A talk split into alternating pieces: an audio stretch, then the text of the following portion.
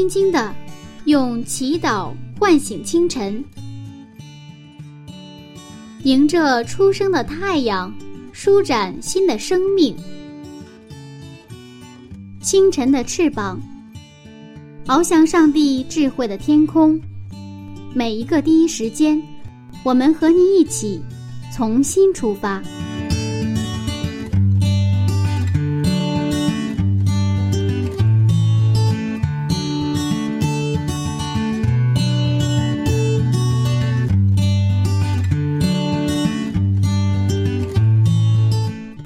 间与上帝相遇，精彩人生从上帝开始。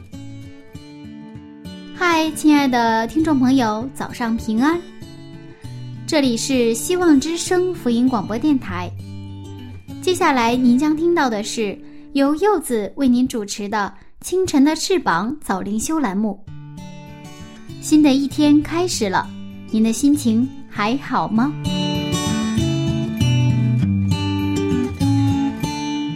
提到周恩来总理啊，每一个中国人。都对他怀有无比深厚的敬爱，而他那句为中华之崛起而读书的伟大抱负，也一时间激励了无数的青年人。二零一二年，当我们的国家提出中国梦之后，全国各地纷纷掀起了做梦的浪潮。今天呢，就跟柚子一起回到创世纪，去发现一位爱做梦的上帝。第七十七讲，约瑟是装载上帝梦想的器皿。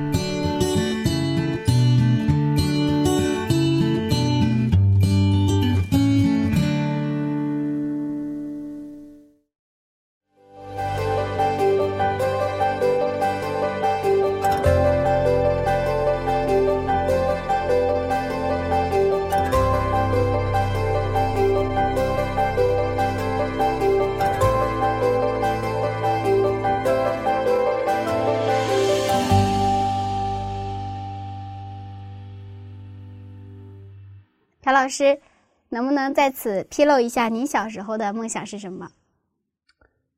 我小时候的梦想好像老有变化，就是可能很小的时候，我很想当军人。哦，因为我的爷爷是职业军人。嗯，然后到了这个在大这个到初中的时候，应该是想当文学家。然后呢，那个再大了呢，那时候有陈金润出现之后，就他我们就想，我想当那个数学家，嗯，数学家。不过我想当数学家的梦啊，就被我爸爸给断送了。我爸爸把我送到文科，让我考了那个 嗯，那么再大了也有变化。所以，但是我做梦都没想到我会做牧师。呃，我我可能人生当中两个很这个大段的经历啊，更。我小时候其实好像没有直接的关系，因为我做过企业十二年，那么做过企业这个我没从来没想过我要做企业，梦做梦都没做梦，然后呢也没想过做牧师，嗯，但是呢，呃，那种对那种好奇啊，还有对那种真善美的追求啊，就想成为一个真善美的人，那种梦想是从小是贯穿着我所有的不同的梦想当中，嗯。所以现在回过头来一看呢，好像是没有关系，实际上是还是有关系的，因为你有一个倾向性在里边。那今天呢，我们要去看看爱做梦的上帝。其实我们没有想过上帝是爱做梦的，但是今天呢，我们要去发现一下。嗯，是啊，这个梦想是在圣经里是其实也是贯穿着起初到结尾的一个非常重要的一个。啊，这个一个主题。那么今天我们这个在创世纪三十七章一到十一节，我们要读到的经文当中，我们知道约瑟他的人生就是一个梦的一生，他的这个他的一生跟梦有这个息息相关的关系。那整个创世纪五十章前，我们分成一半的话，前二十五章，后二十五章。那么前二十五章大概用了十三章的篇幅在描述了谁呀？就是亚伯拉罕，嗯，那么后二十五章呢，也大概用了十三章的篇幅呢，描写了这个约瑟。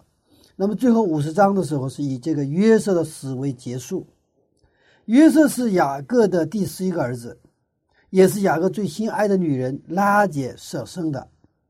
上帝跟约瑟之间发生的第一个事件就是上帝给约瑟异梦，对吧？雅各第一次遇上遇见上帝，也是通过梦。我们的人生的第一次跟上帝相遇非常重要。那么约瑟的这个梦影响了约瑟的一生。那么他的梦的成就也成就了什么？上帝梦的一部分。上帝给了约瑟梦，那么这个梦也成就了约瑟。嗯，那约瑟成了一个装载上帝梦想的一个大的器皿。其实刚才在一开始的时候，我们也说过了，现在的这一代人都是梦想缺失的一代人，大家不知道自己该做什么，只知道讲究务实。那这个梦想也好，务实也好，我们到底应该怎样去平衡？其实吧，大家都有梦，嗯只是现在青年的时候，啊、现在确实很务实了。嗯我青年的，就是按如果按年龄一定要说青年的话，我青年的时候的那是真的，大家都有梦想，而且那个梦想都很大，天下兴亡，匹夫有责，都是这个样子。嗯那现在我们同学，当时同学坐在一起的时候，我们真的还是谈论那种那种那种天下兴亡，匹夫有责的那种责任感，那种使命感。那现在的青年就很具体，就是很务实了，对吧？那么现在的梦梦想，其实并不保证你以后有梦有梦想。那么现在的务实，我就比如说买一个房子啊，买一个车，是不是梦想呢？它也是梦想，就是这个梦想小了一点。呃，如果是照这个趋势走下去的话，我们越最后只关注我的我们的油盐酱醋，那么样的时候，我们感觉到我们生活是什么？不是丰盛的，是贫瘠的。我们可能拥有一切，有车有房，什么都有了，对吧？但是我们总感觉到我们的生活当中缺点什么？其实我们缺的是什么？缺缺的是一个梦想。现代人，现在的年轻人失去了可以说做梦的能力，他没有勇气来做梦。但是究其根本是这个梦的现实的压力大于什么理想或梦想有很大的关系，也就是现实淹没了我们的梦想。务实是好事，应该脚踏实地的生活，不要老是空，就说虚飘飘的那种生活。应该是一个萝卜一个坑，但是没有梦想的理想的务实，就没有梦想的务实，很可能成为急功近利、目光短浅，让你成为一个真的是庸庸无为的一个一个一个人。那么这个关系，那我们怎么去处理呢？就是我们的梦想和我们的实际的行动的关系是如如何呢？那我们还得回到圣经看看上帝，上帝有没有梦想？上帝其实有梦想，上帝梦想一个蓝色的地球，充满活力的绿油的地球，那里有动物，有飞鸟，有漂亮的女人，有帅气的男人，然后彼此相爱的一个温馨的一个家家。上帝先做了一个梦。然后一步一步的变，把它变成了现实。通过七天的时间，上帝把他的梦想变成了现实，有计划、有步骤的什么变成了现实。最后一天，上帝又邀请人进入他的安息日，我们来享受上帝的梦吧。我们的上帝特别爱做梦，嗯。不过，这个当创世纪三章罪进来之后，他的罪破坏了上帝的梦。但是上帝没有放弃，上帝对这个特殊的梦的反应并不是抱怨，他重新抛出了一个创世之前已经有的梦，那就是创世纪三章十五节的那个梦想。我们看一下，《创世纪三章十五节：我又要叫你和女人彼此为仇，你的后裔和女人的后裔也彼此为仇。女人的后裔要伤你的头，你要伤她的脚跟。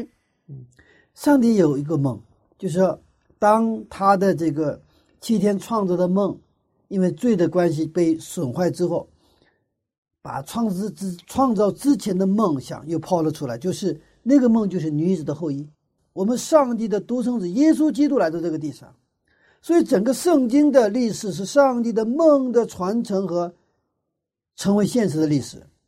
于是耶稣耶稣呢带着梦来到这个地上，他带着梦道成肉身来到这个我们的身边，然后耶稣基督带着他的梦在这地上生活。当你有梦想的时候，你可能被人归类为什么？归为异类。嗯，你可能常常不被人理解，甚至被人歧视。所以在历代愿望，怀伦的历代愿望第七九章，这个有一个奋斗的日子，这个这样的一个章节。那么那里面描述的耶稣基督啊，他在约瑟这个年龄的时候，他还小的时候，他被哥哥们挤压谴责，而且后来耶稣开始真正的工作，他就颁布他的梦想，那就在路加福音的四章十八节，我们看一下。路加福音四章十八节，主的灵在我身上，因为他用高高我，叫我传福音给贫穷的，差遣我报告被掳的得释放，瞎眼的得看见，叫那受压制的得自由。他耶稣基督的梦想什么梦想呢？就是把福音传给贫穷的人，让被掳的人得释放、得自由，瞎眼的人能够看见。这个梦想其实就是上帝的梦想。他也是耶稣的梦想。耶稣的基督带着这样的梦想，他走向了十字架。所以，耶稣基督最后在十字架上说：“成了，什么成了？上帝的梦想成了。”然后，耶稣基督带着梦想升天，他紧紧抓住他的梦想，在天庭上为我们人类做中保，做大祭司。耶稣基督还会带着他的梦想回来。整个启示录就是耶稣基督的启示录，是耶稣基督的梦想。他梦想着新天新地。他在启示录当中，他梦想一个新天新地。那个新天新地，不再有什么眼泪，不再有痛苦，小孩可以和狮子一起玩。整个圣经是上帝的梦的开始，然后被破坏，上帝重新实现梦想的一个过程。上帝把他的梦给爱他的子民。上帝呼召亚伯拉罕，对他说：“你要成为祝福的根源，成为万国之父。”这是上帝对谁的梦想？对亚伯拉罕的梦想。这个梦想大不大？很大。嗯。但是这个梦想最后实现了没有？实现了。那么这里有一个环节，就是亚伯拉罕用他的信心。抓住了上帝给他的梦想，那么成就这个梦想的是我们的上帝，因为他是创造主上帝，他是说就一定要去完成，言必行，行必果的这样的一位上帝。嗯啊，那对于今天的我们，应该怎样去建立自己的梦想呢？上帝在我们身上有没有他的梦想呢？其实我们的梦想。如果跟上帝的梦想没有关系的话，那我的梦想，我们的梦想会逐渐萎缩。嗯，因为在我们的现实生活当中，我们会处处碰壁。因为我们的设想、我们的梦想，可能是随着时间的流失，它会越来越淡化，或者是被其他的梦想所代替。其实两种类型的人，一种类型的人呢，他是去做什么梦啊？做上帝所做的梦，就以上帝的梦为梦。那么另一种人呢，是以自己的梦为梦，这是两种类型的人。那么以自己的梦为梦的人呢，其实那个梦也不是自己的梦，他的梦，因为我们一出生的时候有没有梦？我们没有梦。我们一出生的时候是可以说，小孩刚出生下来，他有什么梦想？他也不知道语言，什么都没有。但是他长大的过程当中。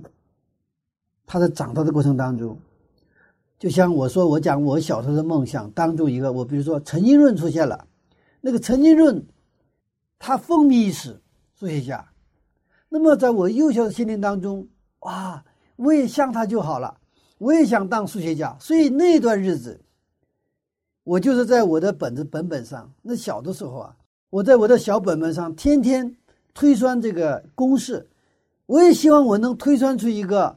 公式来，成为一个像陈金荣一样的数学家。我记得我那时候费了很多个本本，那个本本里边全是我导出来的各种各样的这个，我那时候已经掌握的数学啊，这个这个知识，然后用来导那个就是数学公式来。我想导出一个这个世界上没有的，历史上从来没有过的一个新的一个数学公式，一鸣惊人。可惜那些本本我没有保留下来哈。如果说我要保留下来的话，我会把它交给我的儿子哈。你看你爸老爸，你老爸小的时候就这个样子，这个德行哈。但是那是我的一个一段生活。嗯。那么那个时候的所谓的那个要当数学家的梦想是怎么来的？就是因为有了一个陈金润，有了一个真的是一个苦读寒窗，啊，不问门外事，只在那里就研究研究，最后成功的一个一个陈金润，对吧？他给我注入了一个意向，他带给我一个意向，就是我要成为像他那样的人。其实我们的梦想，无论是你想当护士、想当医生，还是大想当明星，还是想当什么，那都是有一个课题上，有一个吸引你的一个课题，对吧？我也想成为像他那样的人。当我们遇到耶稣之前，我们有梦想，这种梦想很自然的，但是这些梦想是什么？不是大梦想，不是真正的梦想，而且陈金润他能维护我当数学家的梦想吗？不会呀，嗯，是吧？那又后来有许多其他的代替这个这个，呃，陈金润的人物出现了，对不对啊？那我的梦想也是被其他的梦想所代替或淡化掉、冲掉。但是圣经告诉我们，一位就是上帝他的梦想，他给我们带来一位他的独生子耶稣基督。所以，当我们遇见耶稣基督的时候，我们因着耶稣基督而拥有梦想的时候，这个梦想就不得了了。为什么？这个梦想，耶稣基督维护我们的梦想。当我们在耶稣基督里的时候，他会保守我们的梦想，而且成就我们的梦想。因为为什么？因为这个梦想就是他自己的梦想。我们刚才读到耶稣基督在路加福音四章十八节，他就来宣布他的梦想。是不是？我要使什么？被掳的得释放，那个没有看见的什么，让他看见；那些受压制的得自由。为了给那些贫穷的人带来福音，带来好消息，给人们带来平安、幸福、喜乐，这是耶稣基督的梦想。所以，我们怎么建立我们的梦想？从圣经回到圣经，以耶稣基督的心为心。以耶稣基督的梦为梦，基督徒的梦想应该是这样的梦想，但是我们有的是以我的梦为以以这个，呃，以我的梦为梦的话，很容易什么呢？我们利用上帝，想利用上帝来成就谁的梦？我的梦。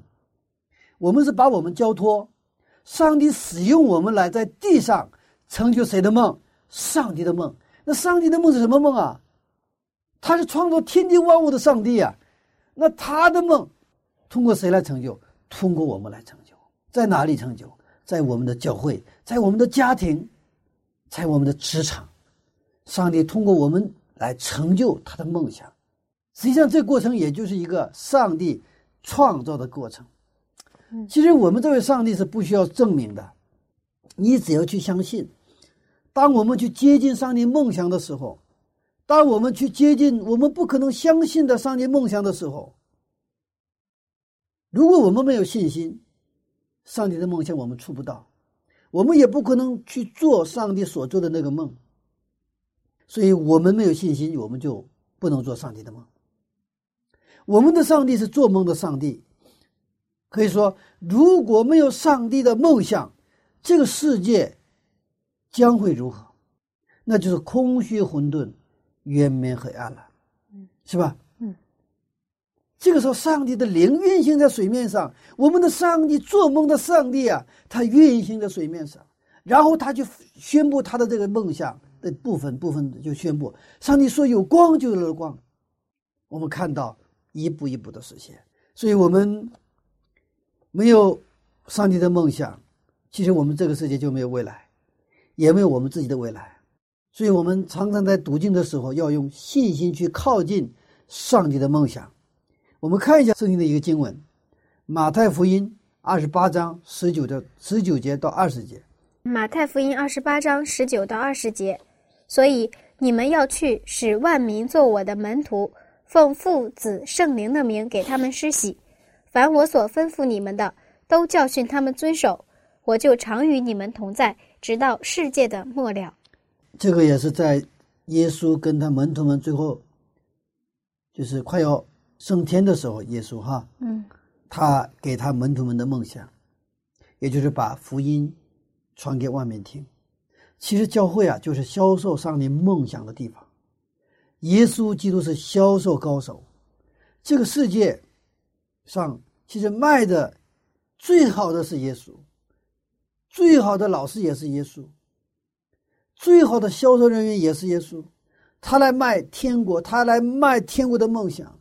现在世界上有多少个基督徒啊？数十亿个基督徒啊，对吧？也就是说，有数十亿基督徒购买了。耶稣基督带给我们的梦想，所以教会应该是迈上你梦想的地方。这不仅仅是完成上帝给我们的任务，比如说这个十一，十一是上帝对我们财富的一个梦想，他让我们叫十一嘛，在马拉基书他就谈到这个问题，十一的问题。如果我们把十一只是当成一个义务的话，那我们这种。还没有真正接近到上帝那个梦想。上帝是非常希望我们有财富，所以上帝说：“你们试一试，你把十一交给我，我把天上的窗户敞开，倾覆给你们，是甚至让你们无地可容。”这是上帝对我们财富的一个梦想。上帝的子民应该是富有的，不是贫穷的。我们看诗篇八十一篇第十节。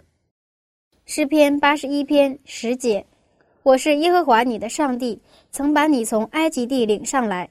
你要大大张口，我就给你充满。你要大大张口，嗯，我要给你充满。阿门。我们不要把上帝当作是客人，上帝是我们在天上的父亲。嗯，我们所以可以大大的张口。上帝也给了摩西一个梦。以色列百姓在埃及的时候。虽然通过先知信仰传，呃，信仰还在传承，但是他们同时也接受了埃及的诸神，耶和华只是成为了埃及诸神当中的一位。他们以为奴隶就是他们的命，这是当时以色列人的生活。我们有的时候，即即便是基督徒，在现实生活当中，我们的梦想逐渐的退化、淡化。然后呢，逐渐逐渐，我们就回到谁的状态？就埃及奴隶的状态。以为那样生活，只顾为了一天的生活，一天的生计生活就是我们的命。但是呢，上帝在我们身上的梦想不是这个样子。我们的生活真的是常常像以色列人的生活，以色列人在埃及的生活，我们不敢想，不敢醒。我前两天跟几位童工一起去研究我们的儿童施工。我们梦想着一个非常漂亮的一个幼儿园，一个能够装二百人左右的一个幼儿园。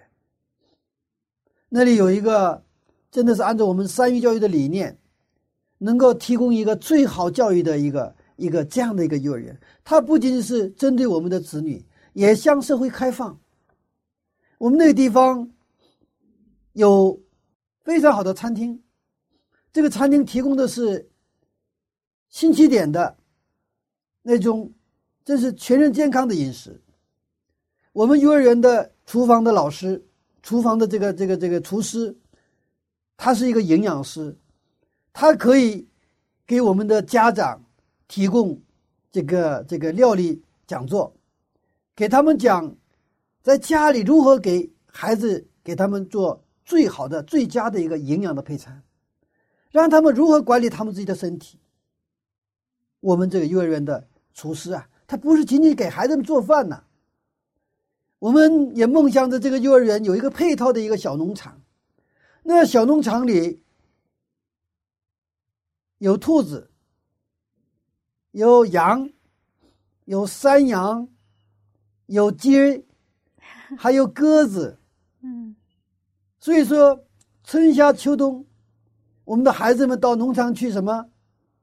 去跟那些动物们玩然后在那儿还种地，也看着这些他们种的地能够在成长，在那儿还长种西瓜、种香瓜、种这个西红柿，啊，然后到秋天的时候，他们去摘他们所种的那些果子，他们去吃。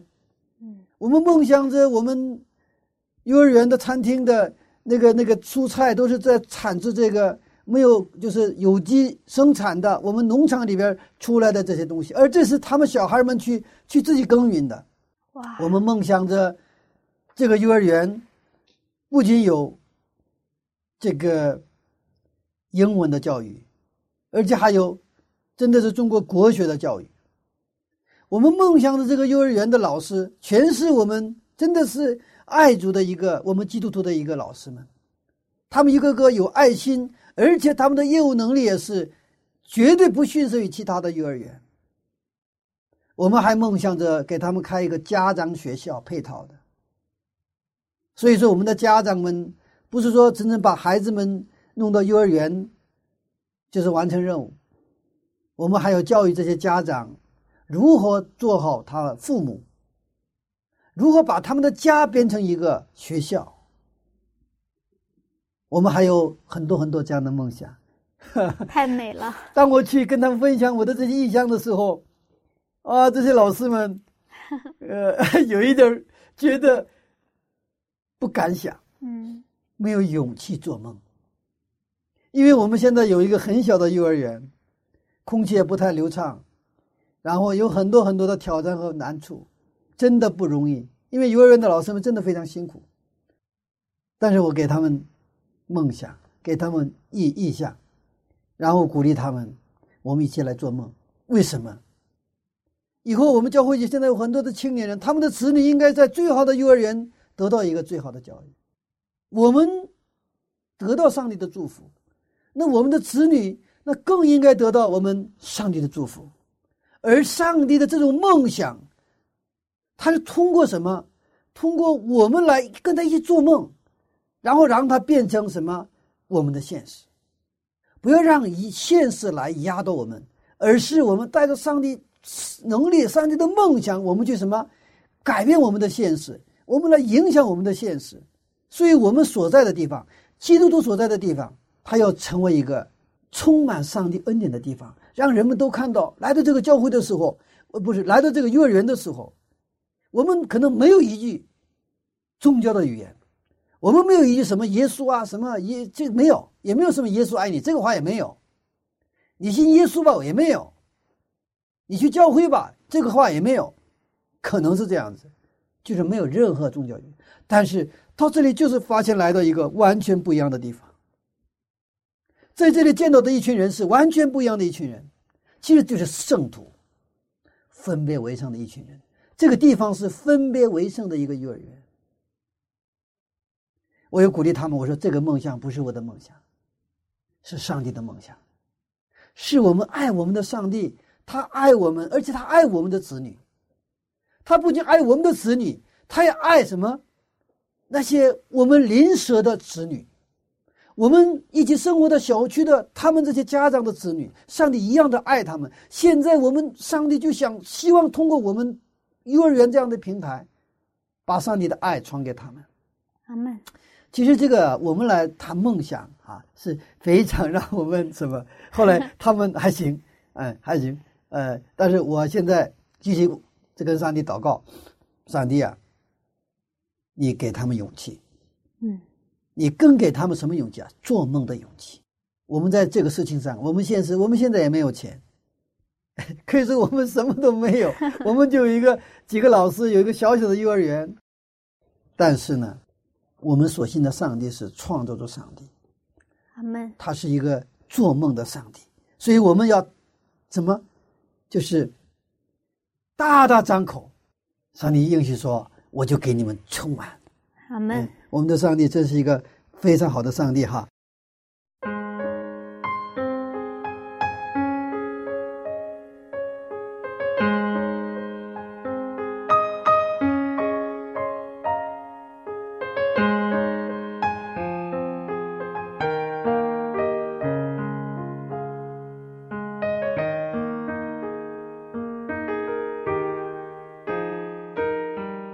当我们的先辈们在兴致勃勃地谈论着自己的梦想时，我们这一代人却成了梦想缺失的一代。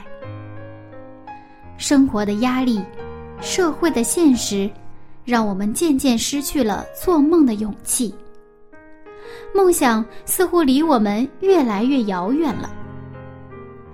身边总是会有有经验的朋友们，理智的劝说道：“别做梦了，现实点儿吧。”亲爱的听众，您还拥有梦想吗？在您的职场生活当中，对于您的朋友、亲人，您还有梦想吗？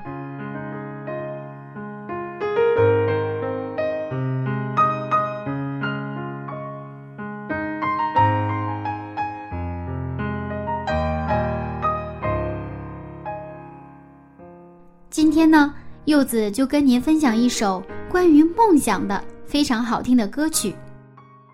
让我们一起来欣赏来自赞美之泉音乐施工的一群可爱的孩子们带来的小小的梦想。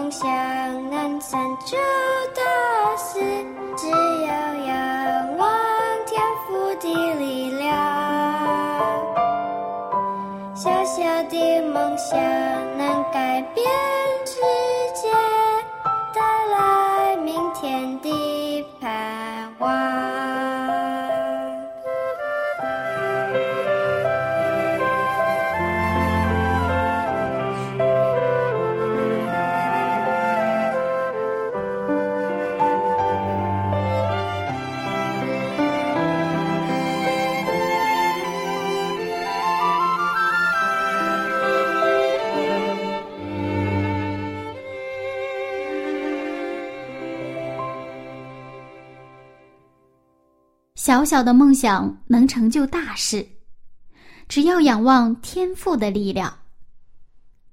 小小的梦想能改变世界，带来明天的盼望。好的，亲爱的听众朋友，欢迎和柚子继续回到《创世纪》的分享当中。下面我们接着看看约瑟的梦的故事。所以我们回到还是回到那个这个出埃及这个这个这个故事哈。那么信了上帝之后，我们很多的想法还是埃及的时候以色列奴那个奴隶的想法，这个想法一直框住我们。我们生活当中的法老、埃及的监督，他们在后边跟着我们，他后面监督我们，那后面拿着鞭子来抽打我们，你得听我的。所以，其实那个后来的出埃及事件，是打破当时埃及的神学体系、埃及的价值观和世界观的一场挑战。通过摩西上帝给埃及的十灾，十灾的核心是打碎埃及的价值观，因为十灾当中的那些灾都是什么？是埃及人所信奉的偶像。哦，那些青蛙呀，那些什么，就是那个那些那个那个嗯飞蝇啊，那些都是埃及人所什么信奉的偶像。所以这个过程降实灾的过程是打碎埃及价值观、他们神观的过程。感谢上帝，上帝呼召摩西把他拿到旷野，重新给他训练，是吧？然后派过去。这个时候是去埃及的摩西，不是靠他的血气，而是。借着上帝能力，借着上帝梦想，他去了埃及。然后呢，上帝通过这个摩西，把以色列百姓从埃及领出来。这个西洋的经历呢，我们考验了，我们经历了，我们才会更加的去信靠上帝。其实现在我们有太多的道理挡住了我们的视视线，让我们看不见真理。摩西在靠近荆棘丛的时候。耶和华上帝给了他梦想，所以他才才敢去面对法老。所以整个出埃及的事件就是一个信心的行为。上帝能够，上帝的梦想能够进入到我们的生活当中，就是靠什么？靠我们的信心。当我们真正拥有拥有上帝梦想的时候，我们的人生才能彻底的改变。阿门。所以说，基督徒另外一个。代名词就是什么？做上帝梦的人。所以约瑟小的时候好不好？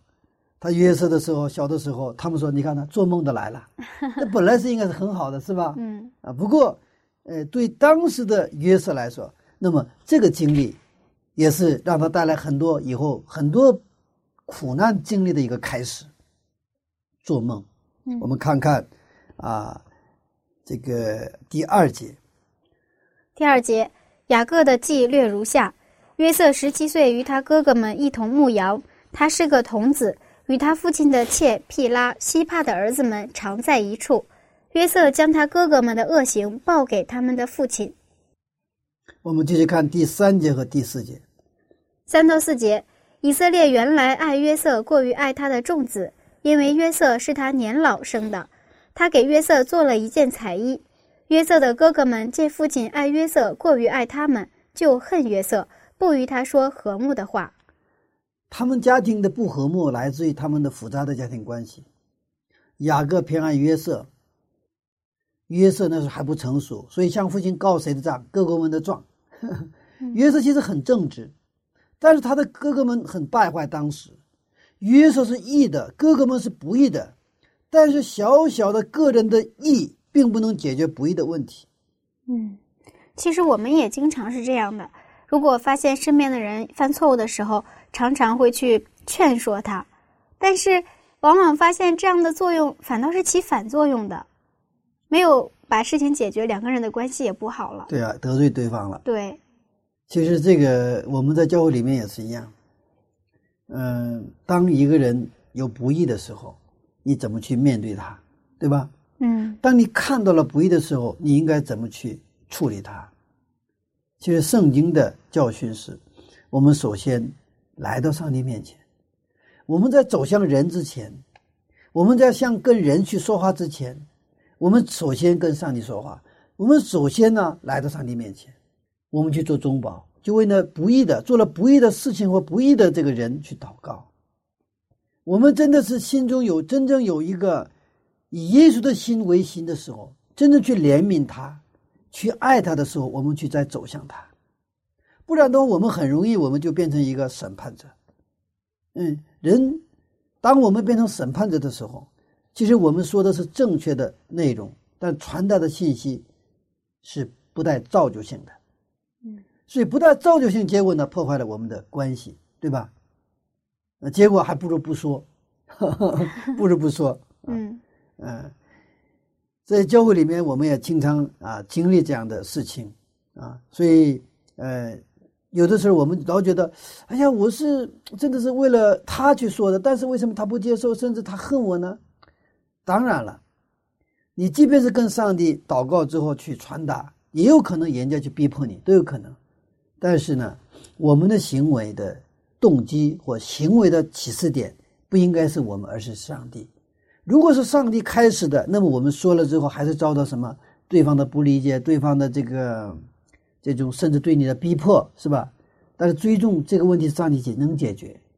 如果不是这样的话，这个结这个这种这种结果就不是很好，彼此都伤啊，彼此都伤。那么，那我们看到这个雅各，这个约瑟呢，在这个家庭里生活当中，他就现在就做了一个环境不是很好，是不是？嗯嗯呃，不过后来他做梦了，而且这个梦呢，让哥哥们更加恨他了。我们看一下第五节啊、到第八节，五到八节，约瑟做了一个梦，告诉他哥哥们，他们就越发恨他。约瑟对他们说：“请听我所做的梦。我们在田里捆禾架，我的捆起来站着，你们的捆来围着我的捆下拜。”他的哥哥们回答说：“难道你真要做我们的王吗？难道你真要管辖我们吗？”他们就因为他的梦和他的话越发恨他。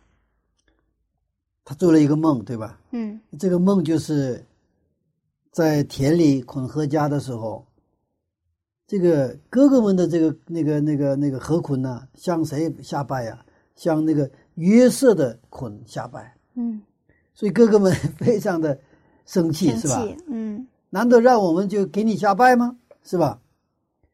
那么后来呀、都我看又做了一个梦，我们看第九节，第九节，后来他又做了一个梦，也告诉他的哥哥们说：“看呐，我又做了一梦，梦见太阳、月亮与十一个星向我下拜。你看这个其实梦这个这个内容，呃，结构是一样的，是吧？”嗯，都是向他下拜，下拜。是吧？这个是太阳、月亮与十一个星星，啊，十一个星星向他下拜。那启示录当中也有这样的描述，我们看启示录十二章的一节，启示录十二章一节，天上现出大异象来，有一个妇人身披日头，脚踏月亮，头戴十二星的冠冕。约瑟很单纯，他这个梦本来告诉以后，知道这个哥哥们恨他的话，他下一次就不会说了。但是他不知道，嗯是吧？他就有什么说什么，呃，这么一个情况。嗯约瑟呢，后来又把这个梦呢，就告诉他的这个父亲，啊，我看看第十节，把第二个梦呢也告诉他的父亲和哥哥们。第十节，约瑟将这梦告诉他父亲和他哥哥们，他父亲就责备他说：“你做的这是什么梦？难道我和你母亲、你弟兄果然要来伏伏在地向你下拜吗你他的梦是不是梦见太阳、月亮嘛，对吧？然后一个十一个星，就是哦太阳、月亮是他的父母，？”啊，十一个星是他的十二个，就是他们的兄弟嘛，对不对啊？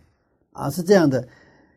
但是呢，这个结果，父母和这哥哥们反应是稍微不一样。我们看十一节，十一节，他哥哥们都嫉妒他，他父亲却把这话存在心里。你看哥哥们是嫉妒他，不喜欢，嗯但是呢，父亲呢，他有有心呐、他就把这个话记在心里，嗯因为他知道这个可能是来自于哪里啊？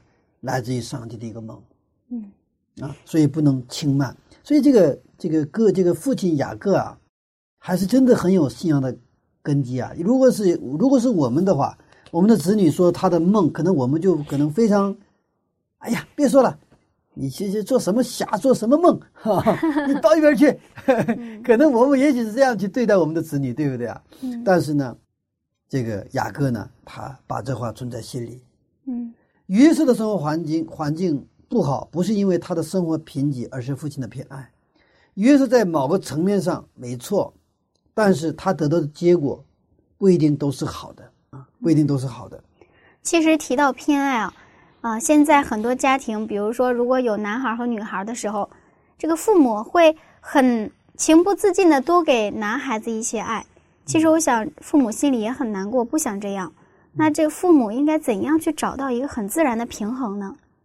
呃，这个对我是一个难题啊，因为我只有一个孩子哈，呃，但是我我我我是有哥哥有弟弟的，嗯那么我感觉啊，我现在回忆起来，感觉这个小的时候，呃，好像这个我的父母啊、就是这个是有一点偏爱哈，嗯就是因为我哥哥是长子嘛，那么家里长子是受这个父母特别宠爱的，然后我的弟弟是老疙瘩，那么这个老幺呢，就是因为是老幺，老幺就父母有一点偏爱，感觉哈，嗯、我是中间的嘛，中间是哪儿都够不着啊。不过我又觉得这个我的父亲还比较偏爱我，比较喜欢我，因为无论是长相啊、个性啊，还有各个层面上，就是我和我的父亲特别像，所以可能我父亲啊、就对我好像是有一点偏爱，所以可能平衡了。嗯我的妈妈可能比较喜欢我的哥哥和我的弟弟哈，就是这样子。但是我的妈妈妈妈也喜欢我啊，但是我就感觉好像也还是有一点差别哈。不过这样父母啊就彼此平衡也挺好。这一点至少是在我的心里没有留下什么阴影，就是呃觉得这个很正常，很正常啊，而且是呃那么那个现在不我有一个一个儿子嘛，一个儿子的话谈不上偏爱哈。我在我们在开头已经说过，呃，就是用圣经的原则去要去面对这个孩子哈，把他当做上帝的产业的时候，呃，如如果不是那样的话，呃，我很难想象我能揍揍他，打他，就体罚呀。嗯啊，呃，体罚对我来说是需要信心的行为。现在不体罚了，小的时候有体罚，啊，因为觉得这个小孩就一个，那就是真的是这喜爱的不得了，对不对啊？就是这种情感，如果超越了我们的这种原则的时候，这个孩子会就是受到他的害处。嗯所以说，我们的情感和原则它要平衡。如果你只有原则没有情感，这个也不好，是吧？那是干巴巴的，是吧？硬邦邦的啊，嗯硬邦邦的。所以那个这个约瑟的，就是被父亲就是偏爱，不是雅各不是偏爱约瑟嘛？哈，嗯，这个实际上给他带来了一个不是特别好的环境哈。是的，但是呢，另一个层面上呢，那这种不好的环境对约瑟呢，也带来了什么？他能够成长的机会。嗯啊，特别是当我们的现实淹没我们梦想的时候，我们应该怎么去回应，是吧？当时那个现实，就是对约瑟来说，他的现实是什么？要淹没谁的梦想？他的梦想。后来他的这个哥哥们把约瑟给卖了嘛，对不对啊？嗯就是因为他的梦想，然后呢，嫉妒他、恨他，后来把他给卖了。刚开始还想杀他，就看起来约瑟的梦想就被现实无情的给吞掉。当然，约瑟单纯，但是我想说，我们要把单纯到底，单纯不要幼稚，单纯不要幼稚。单纯的人一旦动脑子，就会很滑稽、很可笑的，不美。嗯 所以我们在恳求上帝能够保守我们的单纯，保守我们把单纯进行到底。阿门。而这种单纯不是我们能自己能保护的，是上帝才能保护。如果仅仅只有自己的梦想，会很容易被打破，或者被代替。但是如果我们抓住上帝的梦想，就能胜过现实的压力，并获得自由。当现实淹没我们梦想的时候，当我们的环境对我们的这个梦想带来什么冲击、排挤和嫉妒，甚至是什么啊一个逼迫的时候，我们就紧紧抓住什么上帝，他给我们的应许。这个时候，上帝给我们一个一个力量，什么力量呢？能够超越现实给我们带来的压力，然后呢，从中我们得到自由。嗯，然而我们现在就是太复杂，我们自己不不想复杂，但是可能有时候环境让我们变得复复杂，复杂的很。嗯，然后呢，就是我们一复杂，我们就常常的就迷失我们的梦想，就好像现在的雾霾当中的那个好多建筑一样，若隐若现了。嗯啊，其实我现在真的有一个梦想。我刚才谈到关于这个幼儿教育的梦想，我还有一个梦想，就是就像青年人能把很多的青年人带到上帝的面前。我相信，当我们真的很多的青年人真的来到上帝面前，把自己献上的时候，他们会给别人带来更多的祝福。俗话说，要给打鱼的人最好的礼物是。给他打鱼的技术，那么又有人说，更好的礼物是给他打鱼的船，但是我却说，可以打鱼的人的最好的礼物是给他们出海的梦想。阿门。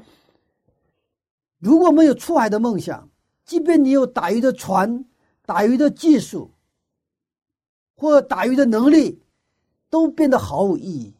一切的努力都是什么？都是徒劳的。只有给他们出海的梦想。这样的时候，技术啊、船呐、能力啊，才能派上用场。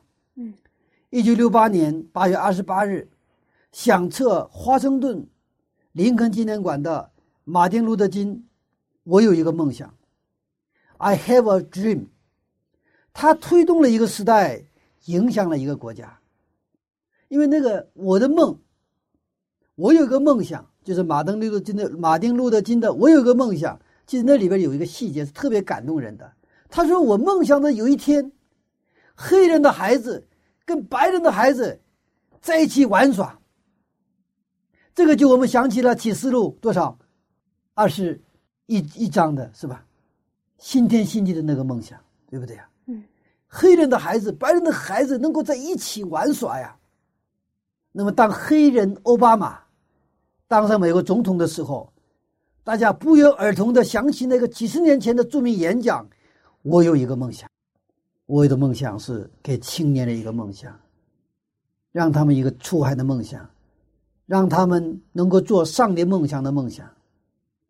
当我们有更多的青年人都一起来做上帝给我们的梦想的时候，我想，上帝会让我们这些青年人也成为像约瑟一样。承载上帝梦想的一个大的器皿。阿门。我们需要梦想，真的是更加需要上帝的梦想。嗯是的，呃，就把我们的梦想融入到上帝的梦想当中。嗯，我们在上帝的梦想里面做梦。阿门。好，谢谢牧师的分享。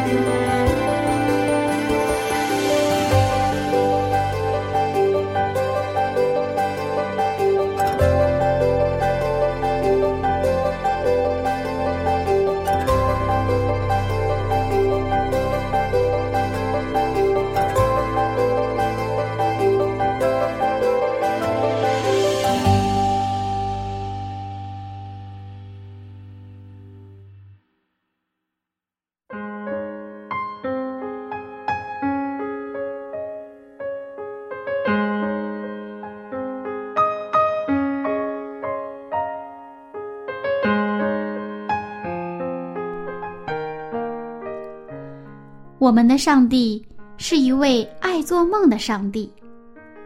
这样一想，忽然觉得我们的上帝好可爱啊！他对地球、对人类拥有伟大的梦想。他更愿意每一个他所创造的、他爱的人都能拥有他的梦想，并且靠着他的梦想去跨越生活中一切的困难。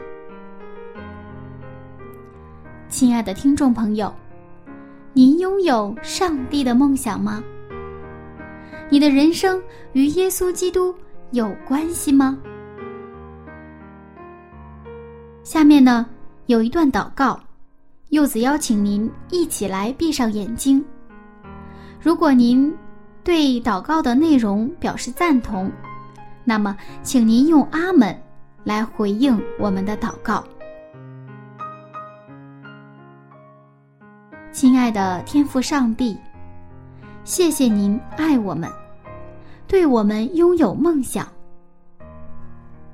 主啊，怜悯我们。因为我们已经习惯了安稳的日子，而失去了做梦的能力。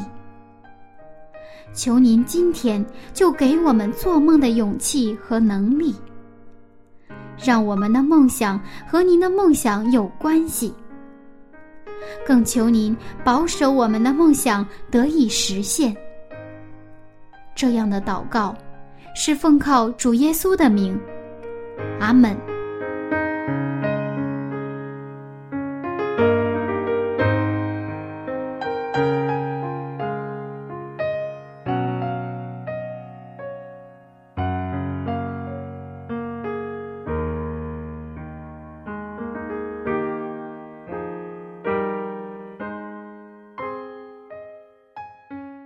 各位听众朋友，我是柚子。今天我的节目马上就要结束了，那这个早晨您有收获吗？如果您觉得我们的节目对您有帮助，不要忘了邀请您的朋友一起来听哦。那下次分享我们再见了，拜拜。天赋的力量，小小的梦想能改变世界，带来明天的